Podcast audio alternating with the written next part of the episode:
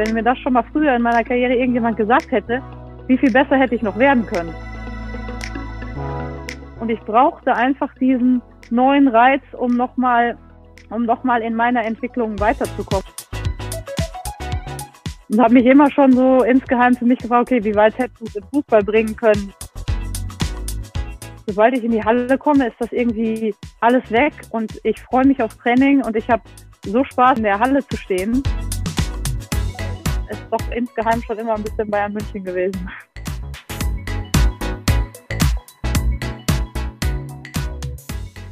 Das ist Sportlust. Seid willkommen beim Podcast über Menschen, Sportler, funktionäre Bewegung, Nachspielzeit und Wadenkrampf. Die Stimme, die ihr gerade gehört habt, ist Alexander Heflig. Er ist Münsteraner, Schreiberling, Ironman, Gladbach-Fan, Mr. Left-Hand. Er ist Fundrunner und würde gerne die Welt verbessern. In unserem Podcast geht es um Sport, vielmehr aber noch geht es um die Menschen, die ihn ausüben, die ihn begleiten.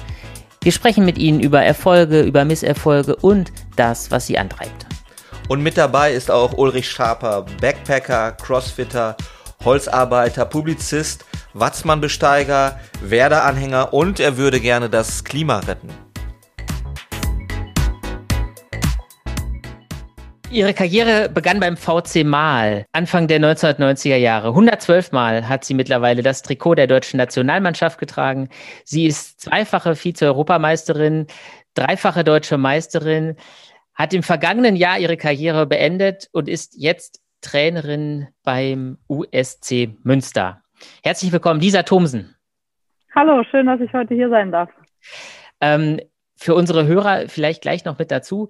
Wir nehmen diesen Podcast per Zoom auf, deswegen haben wir vielleicht die eine oder andere Unebenheit in der, ähm, in der Aufnahme. Ähm, das bitten wir natürlich zu entschuldigen. Lisa, äh, du bist seit einigen Wochen äh, Trainerin ähm, und wechselst jetzt in den Mutterschutz, beziehungsweise du hast dein letztes Spiel schon gecoacht und bist jetzt so gut wie Mutterschutz. Äh, was war aufregender für dich? Ja, sind beides äh, äh, Events, die, die, die riesig äh, äh, aufregend sind und es ist unglaublich viel, viel passiert in meinem Leben, so in den letzten äh, Wochen und Monaten. Ähm, und äh, ja, die, die, die, die Schwangerschaft ist natürlich gar was ganz Besonderes, äh, als Frau das zu erleben und wir freuen uns äh, riesig auf unseren Nachwuchs und das ist äh, ja mit das größte private Ereignis, glaube ich, was man in seinem Leben haben kann.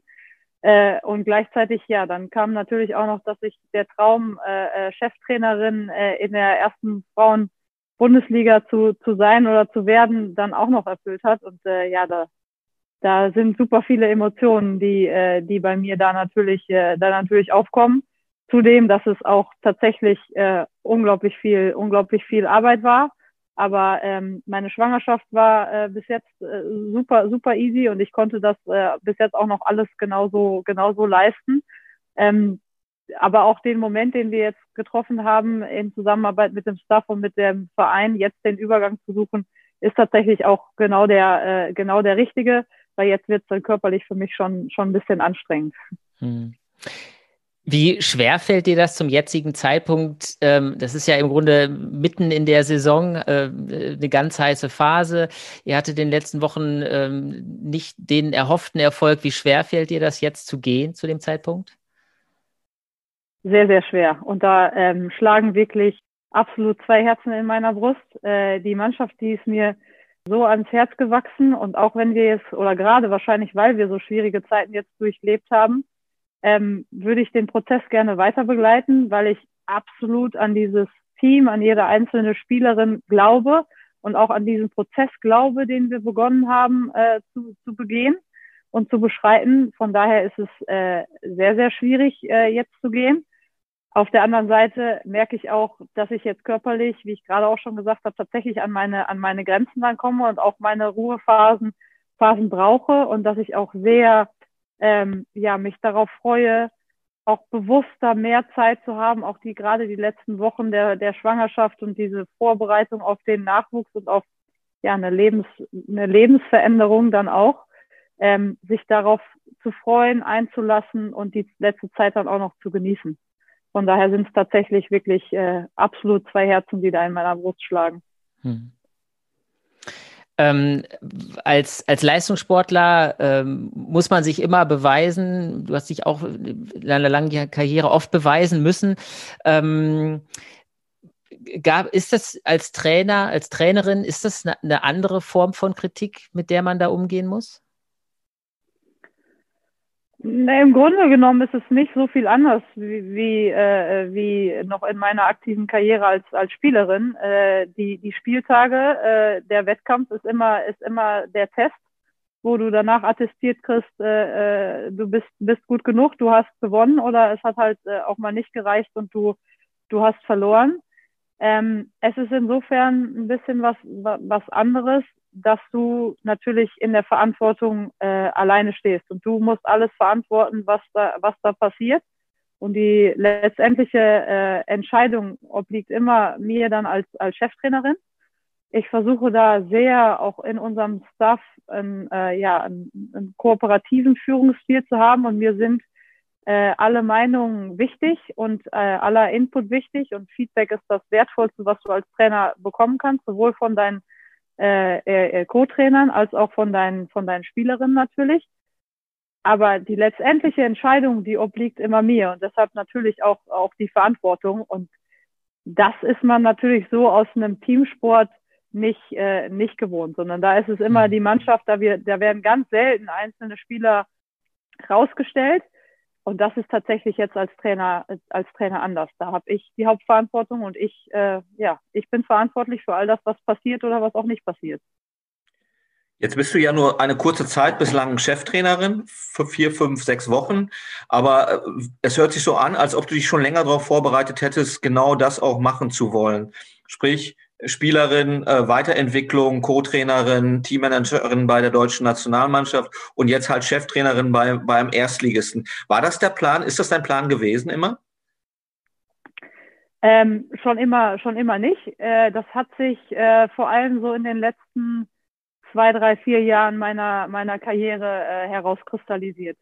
Das ist das ist, was mir unglaublich viel Spaß gemacht hat und gerade auch so in den letzten zwei Jahren meiner Karriere dann auch hier beim USC habe ich gemerkt, dass mir das unglaublich viel gibt, jungen Spielerinnen meine Erfahrung weiterzugeben, die als, als Mitspielerin damals noch, aber die zu coachen und denen Sachen mit an die Hand zu geben und zu sehen, wenn es dann mal Klick macht und sie irgendwas umsetzen und sie für sich merken, boah, das war für mich richtig so ein, so ein, so ein, so ein Eye-Opener. Ähm, das hat mir ein ganz besonderes, besonderes Gefühl gegeben und da einfach diese Arbeit zusammen mit Menschen und Menschen weiterzuentwickeln und meine Erfahrungen da weiterzutragen. Ähm, weil auch ich für mich gefühlt habe in meiner Karriere, ich habe gewisse Sachen erst sehr, sehr spät entdeckt. Erst mit Ende 30, mit, mit über 30, wo ich mir denke, wo wenn ich das schon früher in meiner Karriere gewusst hätte, wenn mir das schon mal früher in meiner Karriere irgendjemand gesagt hätte, wie viel besser hätte ich noch werden können. Und genau das sind die äh, Punkte und Aspekte, die ich gerne den, den Spielerinnen weitergeben möchte, einfach um ihnen die Chance zu geben, das Bestmögliche aus ihrer Karriere, Karriere rauszuholen.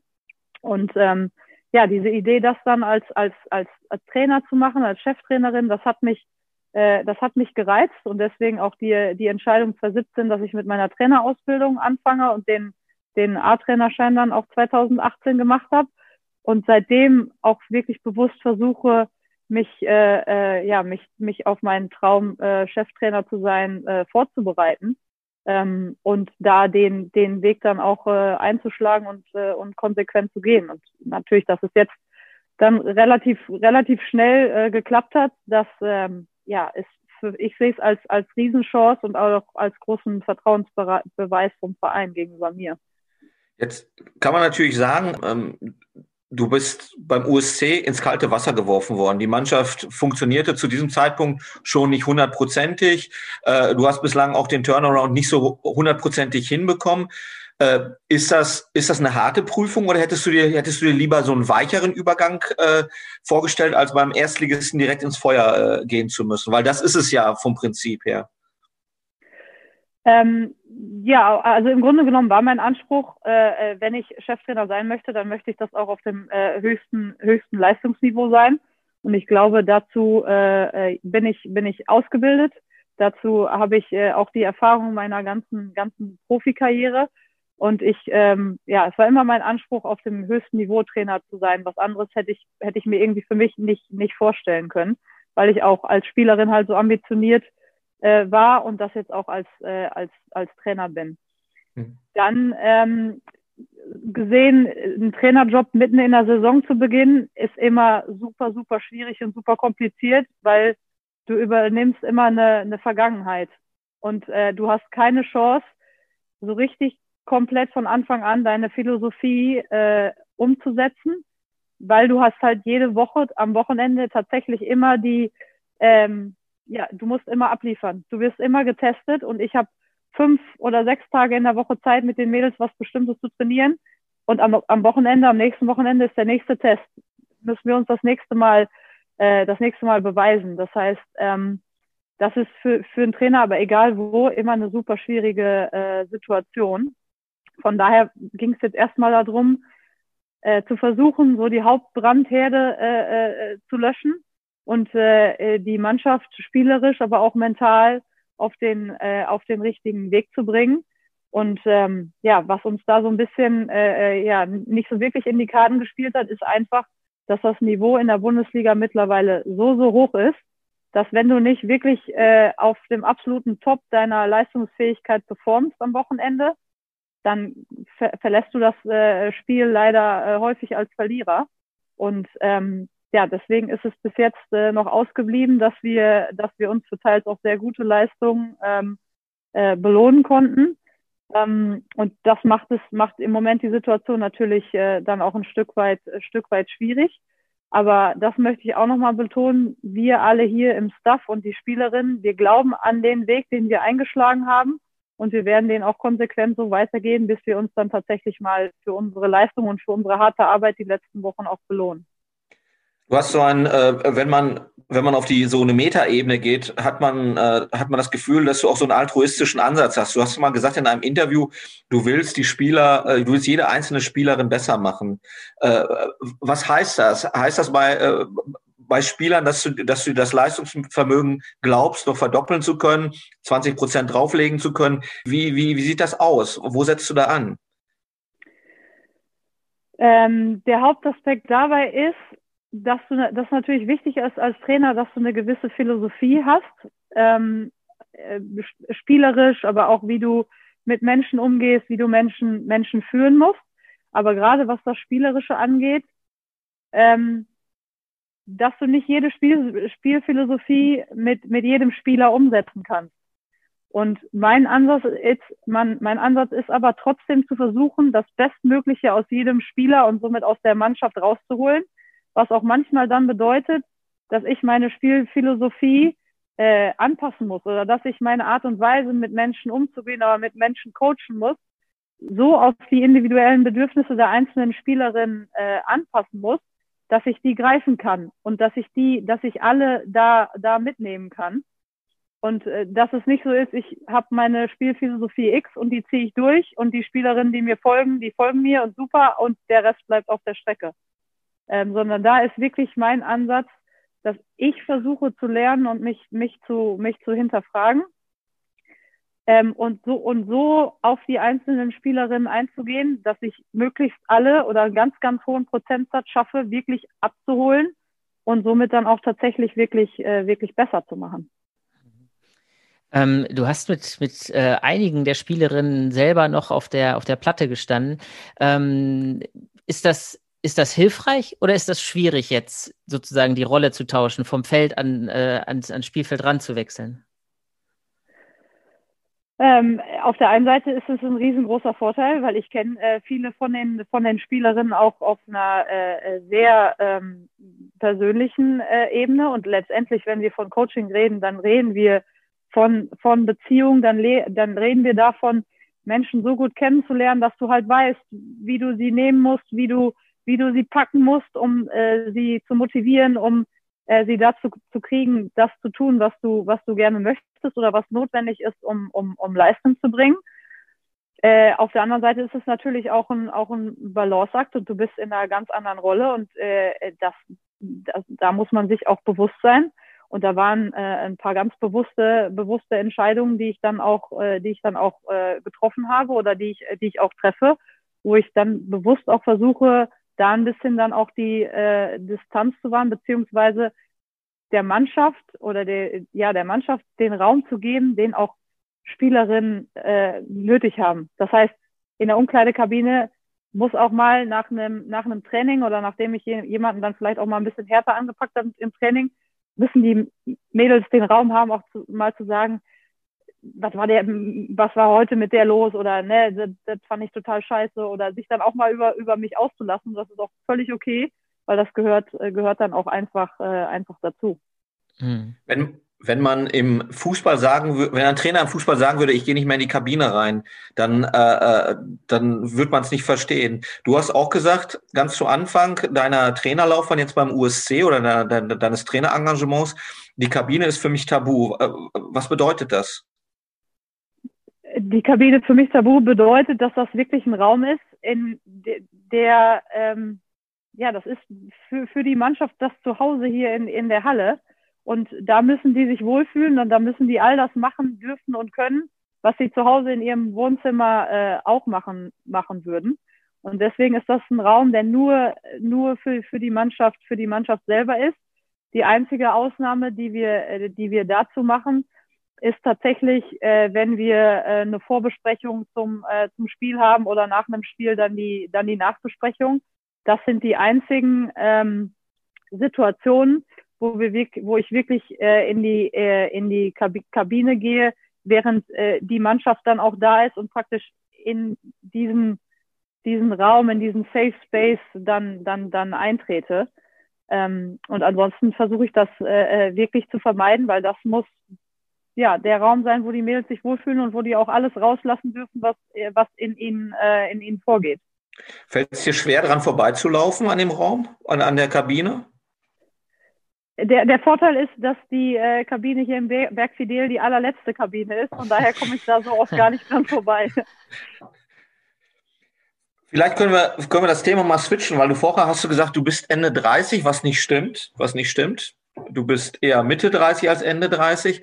Und äh, ganz am Anfang deines, äh, deines Lebens hast du, du hast zurückgeblickt auf dein Leben und hast gesagt, meine Mutter war mit mir schwanger und da war sie schon mit mir in der Halle und äh, du wärst noch ein kleines Kind gewesen, da wärst du auch schon in der Halle gewesen. Äh, du hast also äh, Stallgeruch beim Volleyball oder beim Sport. Und äh, wie sehr lebst du das heute noch? Ist das immer noch so? Ist die Halle quasi dein zweites Zuhause, die, die Trainingshalle? Ja, ich glaube, die Halle und der, der Sport tatsächlich, äh, dadurch, dass ich jetzt auch schwanger bin, dann spricht man natürlich auch mit seiner eigenen Mama nochmal ein bisschen intensiver.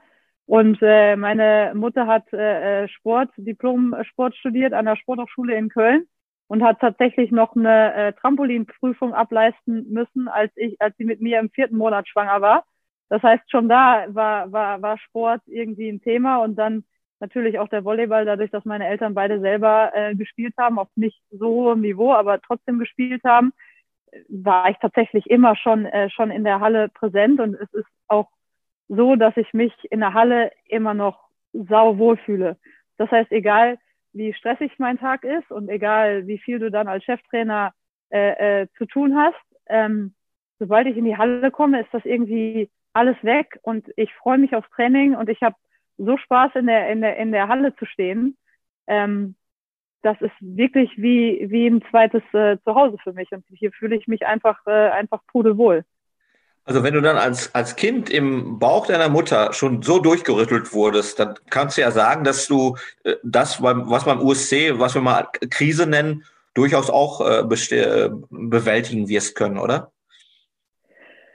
Ja, ich bin, wie gesagt, ich bin von diesem Weg, den wir eingeschlagen äh, äh, haben, so überzeugt und ich glaube, dass wir die richtigen Entscheidungen getroffen haben. Uns fehlt halt jetzt dieses, äh, dieses Erfolgserlebnis, aber wir haben so talentierte und auch gute, gute Spieler. Wir haben so viel, so viel Wissen im Staff. Wir haben so viele andere Ressourcen, sei es über äh, Sport, äh, sei es über äh, Ernährungsberatung. Wir haben all, all die Bausteine, die du brauchst, um in der Bundesliga bestehen zu können. Jetzt ist es noch, die Puzzleteile so zusammenzusetzen, dass es, dass es halt passt und dann mit einem Erfolgserlebnis äh, zu unterstreichen. Und ich glaube, wenn einmal dieser Knoten bei uns dann, dann geplatzt ist, dann wird auch der Weg äh, weiter nach oben gehen. Mm, du hast mit acht Jahren das erste Mal äh, gespielt in Mal, wenn ich, wenn ich das richtig recherchiert habe. Ähm, seitdem ist ganz viel bei dir passiert. Du hast ganz viele Vereine in Deutschland kennengelernt. Du bist auch im Ausland gewesen. Gibt es ähm, eine Zeit, wo du sagen würde, die hast dich ganz besonders in deiner Entwicklung geprägt oder vielleicht sogar auch eine Person? Ähm, also ich glaube, als, als, als Mensch und da, wo, wo, wo ich dann jetzt stehe, bist du geprägt von all den Erfahrungen, die du gemacht hast. Und da gibt es äh, viele, ähm, viele Menschen, die auch an diesen Erfahrungen natürlich, äh, äh die dazu beigetragen haben. Ähm, und es sind auch die, die positiven sowie die negativen Erlebnisse, die einen zu dem machen, wer man, äh, wer man letztendlich ist. Und ähm, ja, da gibt's da gibt's super viele positive Momente und äh, zum Beispiel meine erfolgreichsten Jahre waren sicherlich äh, die Jahre in, äh, in Schwerin, wo ich äh, fünf Titel in, in, in vier Saisons gewinnen konnte, ähm, die einen da schon auch extrem geprägt haben äh, im, im Positiven. Es gab aber auch die, äh, die Situation zum Beispiel, dass mein, mein erstes Jahr, meine ersten eineinhalb Jahre in Schwerin gar nicht so einfach waren und gar nicht, äh, äh, gar nicht so erfolgreich waren weil du dich auf einmal davor war alles war alles relativ einfach und du du hast gemacht und du hast du hast gespielt und du du bist besser geworden. Das war aber so der erste Moment in meiner Karriere, wo ich so richtig mit diesem absoluten Leistungsgedanken konfrontiert wurde und auch mit dem, okay, wir haben eine Mannschaft, die ist zusammengeholt worden, um deutscher Meister zu werden. Das heißt auch mit wirklich mit der Essenz des Leistungssportgedankens und auch mit dem mit dem Druck dann tatsächlich äh, abliefern zu müssen. Ähm, und das hat mich, glaube ich, doch sehr als, äh, als Sportler dann auch, dann auch geprägt zu lernen, mit diesem, mit diesem Druck, äh, mit diesem Druck umzugehen. Ähm, mit all diesen, diesen Ressourcen, die wir da dann auch, äh, äh auch zur Verfügung hatten. Aber das war sicherlich für mich eine sehr prägende Zeit, weil auch dann für mich die Zeit angefangen hat, äh, bei der Nationalmannschaft aktiv zu sein, wo mein, mein Horizont auch von relativ klein und klar äh, Bundesliga, aber alles in Deutschland, dann auf einmal aufgegangen ist, mit den Top-Volleyballerinnen äh, Deutschlands zusammen zu, äh, zu arbeiten in der Nationalmannschaft, die dann auch viel aus dem Ausland erzählt haben und dann selber sich in der Situation wieder zu finden, in Deutschland absolute Spitze zu sein und jedes Spiel gewinnen zu müssen und immer Leistung erbringen zu müssen. Das, ja, das hat mir nochmal die, die Augen geöffnet und auch einfach nochmal ganz, ganz andere Perspektiven gegeben und dieses Lernen von, von erfahrenen, von erfahrenen Sportlern, von professionellen Sportlern, wie die mit ihrem Sport umgehen, wie die mit ihrem Körper umgehen, wie da so Denkweisen sind, das hat sicherlich nochmal für einen enormen Schub in meiner Karriere gesorgt. Hm. Jetzt äh, spielst du auf einer Position, hast auf einer Position gespielt als Liberer, die, wo man immer sagen muss, okay, da ist, das ist schon so eine Position, da gibt es ja nicht allzu viele von in einer Mannschaft, muss man ja immer sagen. Ähm, Gerade auch Nationalmannschaft, ähm, da war Kerstin Scherlich lange, lange Jahre gesetzt auf dieser Position, hat über 300 äh, Auftritte gehabt in der Nationalmannschaft. Ähm, ist das für dich was, ist das für dich so ein Ansporn gewesen zu sagen, also ja, ja, das ist meine Position. Wenn ich Nationalmannschaft spielen will, dann muss ich auch diesen Konkurrenzkampf mit so einer Spielerin auch annehmen?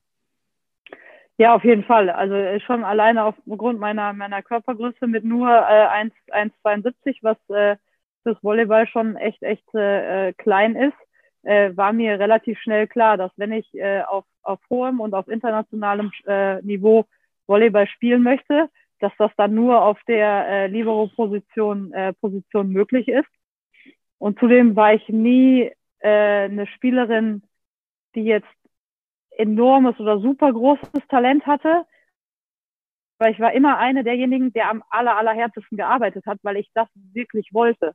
Und von daher habe ich diesen Konkurrenzkampf immer als was sehr Positives, als was sehr Motivierendes empfunden, ähm, natürlich auch mit Enttäuschung geprägt, weil man öfter dann auch mal zu Turnieren der Nationalmannschaft nicht mitgefahren ist oder weil man ja auch damit konfrontiert wurde, okay, du bist noch nicht gut genug, du spielst nicht so oft, wie du dir das gerne, gerne wünschen würdest, aber das war für mich immer mehr Ansporn und das war immer für mich die Motivation, noch härter zu arbeiten und noch zu versuchen, mich, auch wenn es nur um kleine Prozentzahlen in meinen Annahmewerten war, mich immer weiter noch nach oben, nach oben zu verbessern und zu versuchen, ja, die bestmögliche Spielerin zu werden und der bestmögliche Libero, der, der, der ich sein kann. Und das war immer, ähm, ja, das war immer meine ganz, ganz große Stärke.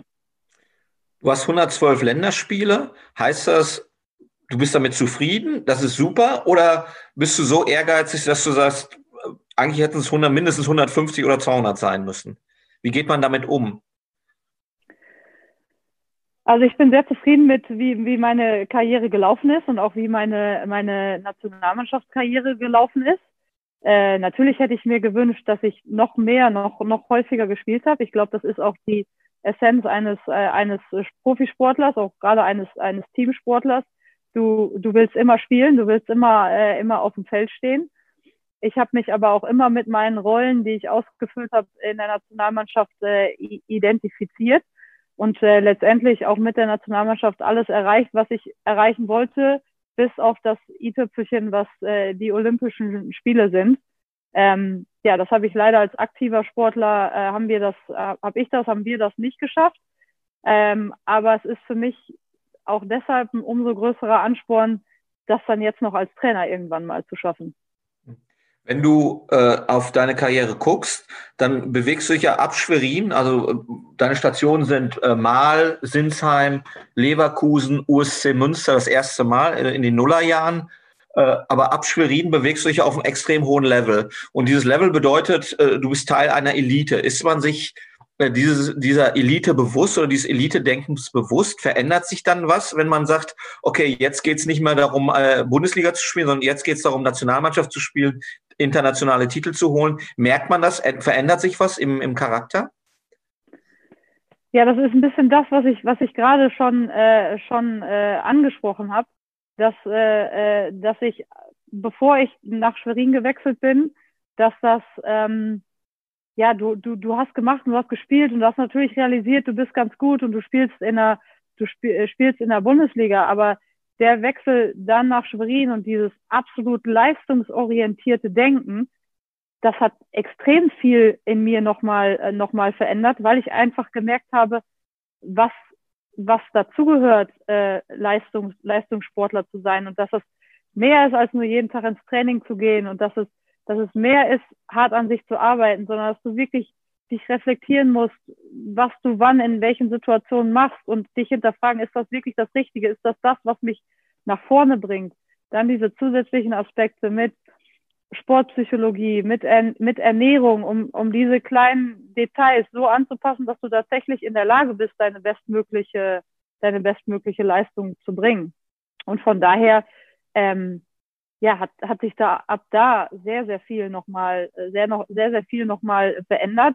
Und da war man sich dann auch bewusst, okay, du erreichst jetzt ein gewisses Niveau oder du, du willst da in der absoluten Elite dich auch festsetzen. Dafür musst du das und das und das machen und umsetzen. Und gleichzeitig, das bedeutet auch, dass du dann auf andere Dinge in deinem Leben auch einfach verzichten musst. Du hast ähm, eigentlich ja ganz, fast ganz unverständlich, du hast eigentlich nach den erfolgreichsten Jahren, die du jetzt in den Schwerin ja dann gehabt hast, äh, wenn ich das richtig in Erinnerung habe, hast du zweimal eigentlich erstmal ohne Vertrag dagestanden, glaube ich. Ne? Das war das, wo du nach Baku gewechselt bist. Und äh, ich glaube, zwei Jahre später, nach der EM 2015, war das eine ähnliche Situation. Ähm, als so erfolgreiche Spielerin, also wie, wie bist du aus, wie hast du aus dieser Situation herausgefunden? Ähm, also erstmal ist das, ist das der, der Situation geschuldet, dass ähm, auf der Libero-Position ähm, hat man weniger Chancen im Ausland zu spielen, weil viele europäische Ligen haben Ausländerbeschränkungen. Das heißt, die Vereine sind eher bestrebt, äh, Auslangreifer, Diagonalangreifer einzukaufen, die viele Punkte machen. Dann vielleicht nochmal einen Mittelblocker, dann vielleicht nochmal einen Zuspieler, aber eigentlich so gut wie nie ein Libero. Ähm, damals war es so, dass in Aserbaidschan diese Regelung noch nicht bestand. Das heißt, dass die, die so viele Ausländer haben konnten, wie sie, wie sie gerne wollten. Und für mich war das dann ein Moment äh, 2013, wo ich das Gefühl hatte, wenn ich jetzt noch mal einen Schritt in meiner Karriere nach vorne machen möchte, dann brauche ich das, dass mein Horizont nochmal weiter aufgeht und dann, dann brauche ich und wünsche ich für, für, ja, für mich und für meine Entwicklung einfach auch diesen Schritt ins, äh, ins Ausland zu wagen. Und ich hatte Angebote und ich hatte auch gute Angebote aus der, äh, aus der Bundesliga. Aber äh, ich hatte da bis dahin auch schon, äh, äh, da waren es dann zwölf oder dreizehn Jahre, die ich schon erste Liga gespielt habe. Das heißt, ich habe alle schon gesehen in, in Deutschland. Ich habe äh, alle Titel schon gewonnen. Ich äh, kannte alle Hallen in- und auswendig.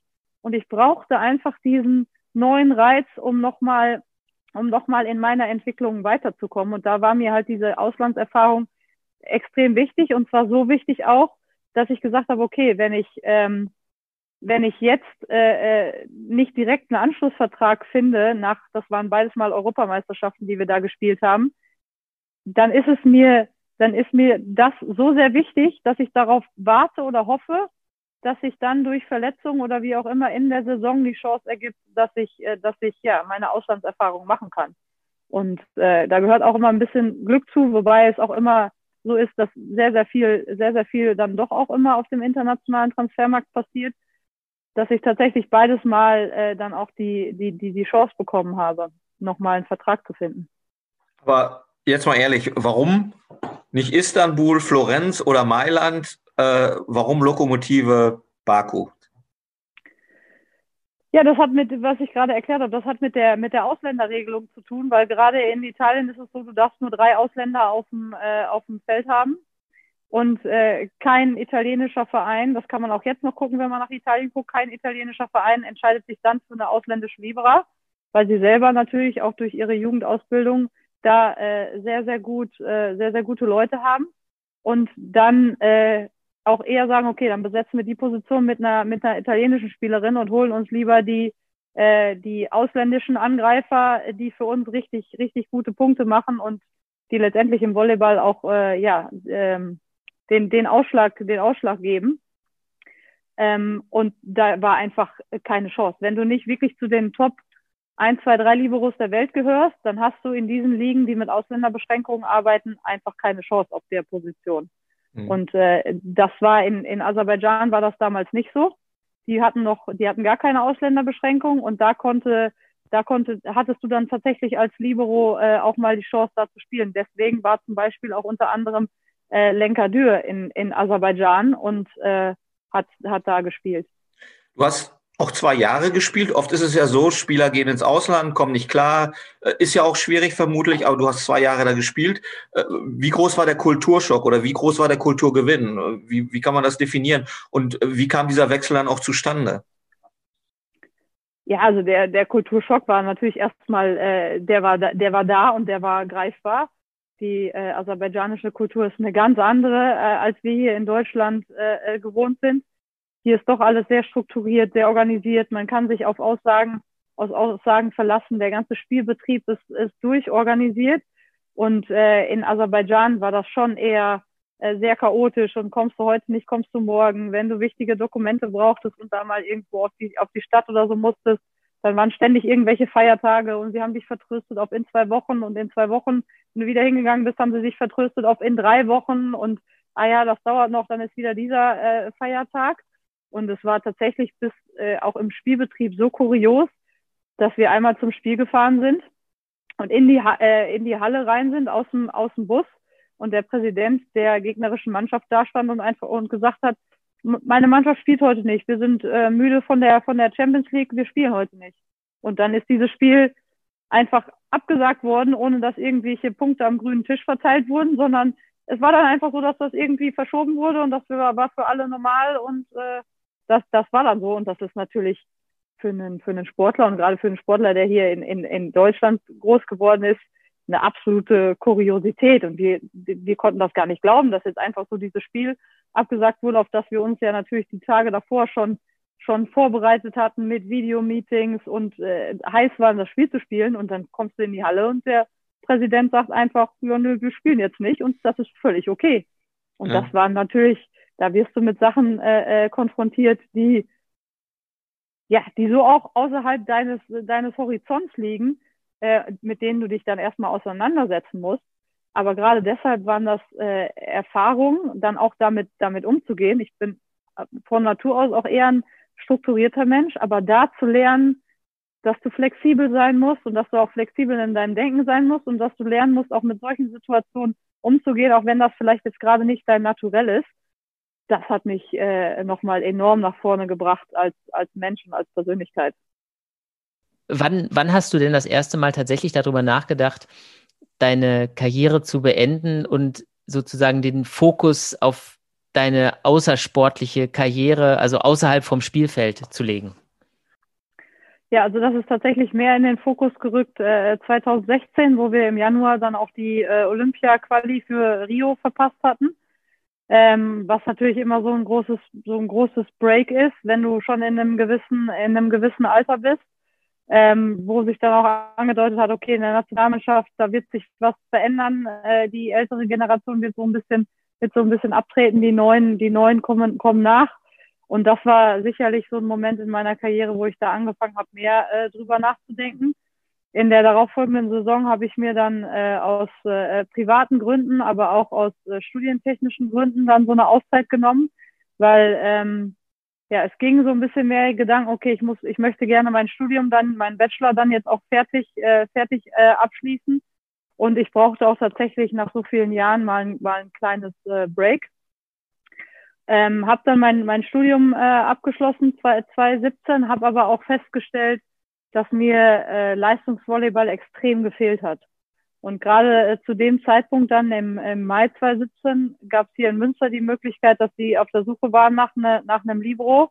Und da hat das für mich dann einfach nochmal noch mal Klick gemacht und ich habe auch aktiv den Kontakt äh, zum Verein gesucht, ähm, weil das hat mir echt nochmal Motivation gegeben und da habe ich mich nochmal auf jeden Fall für die nächsten ein, zwei Jahre äh, gesehen. Und ähm, meine Karriere, wie sie jetzt war und auch mit dieser Pause, das hat sich für mich noch nicht, noch nicht richtig und noch nicht fertig angefühlt.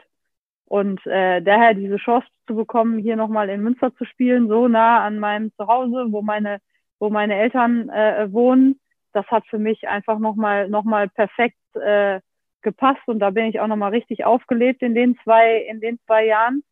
Wobei schon auch der Gedanke, dass das ein guter Karriereabschluss sein könnte, äh, schon auch immer, immer da war.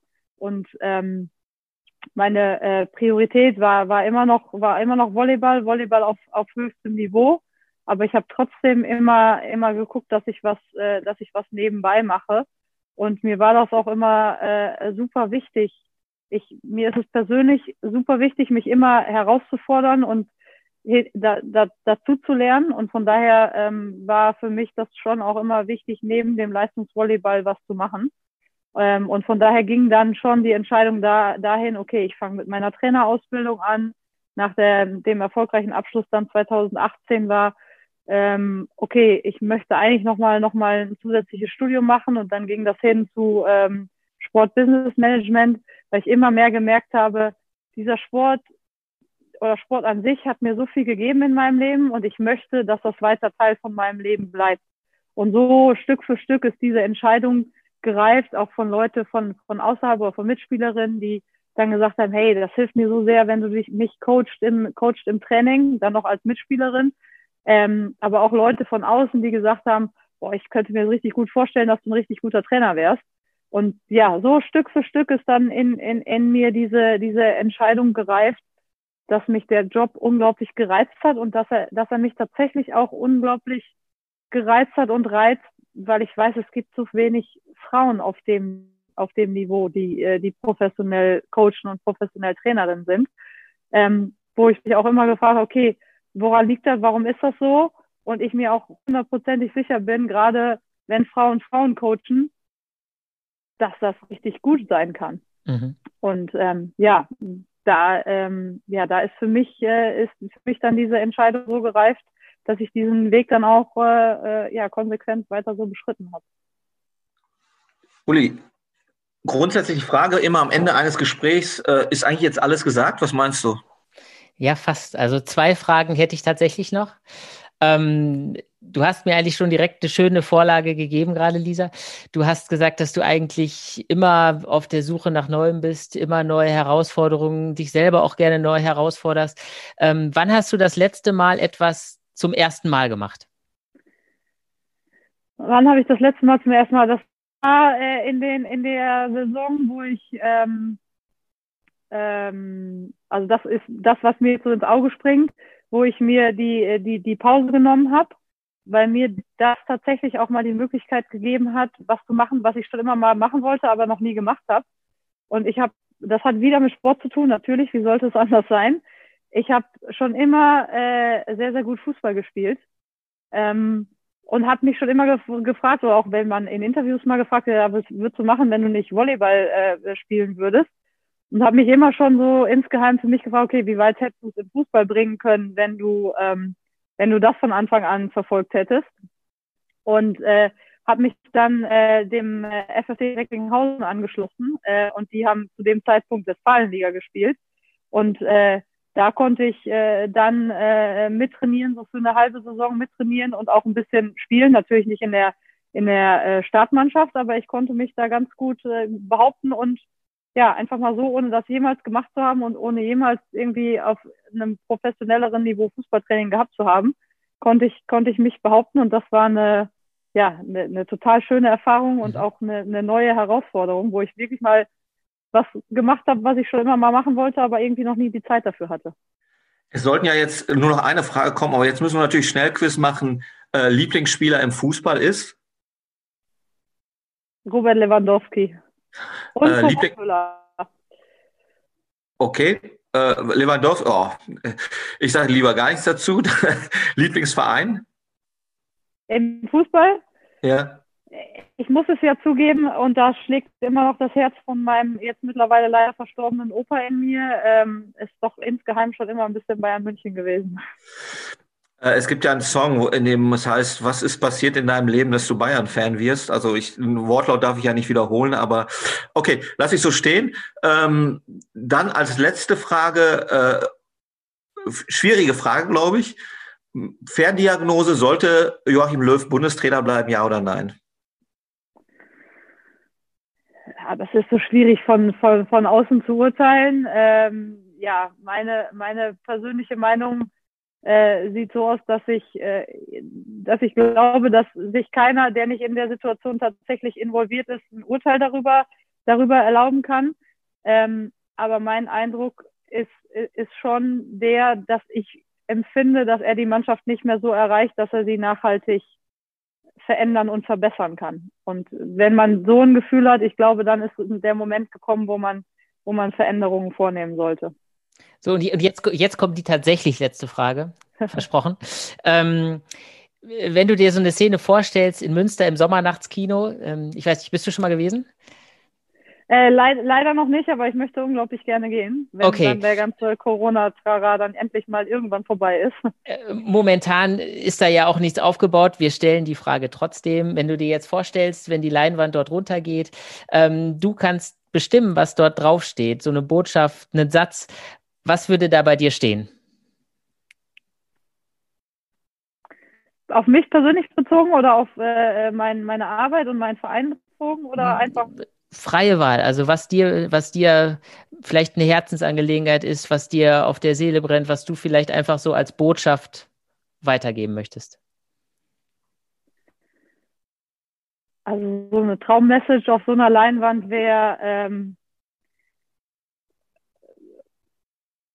Thomsen führt USC Münster zum ersten deutschen Meistertitel nach äh, 20 Jahren. Das, das, werden alle Fans des USCs total gerne lesen auch. Lisa Thomas, ganz ja. vielen Dank, dass du äh, ja zu Besuch saßt, hätte ich jetzt fast gesagt, also zumindest virtuell. Äh, ganz viel Erfolg äh, bei deinem Mutterprojekt, was jetzt ja erstmal im Fokus steht. Und äh, genau, wir hören uns bestimmt ganz bald wieder. Ja. Ja, vielen, Dankeschön. vielen Dank, dass ihr mich gefragt habt und dass ich dabei sein durfte heute. Danke und tschüss und alles Gute. Ja. Dankeschön. Tschüss. Tschüss. Ciao.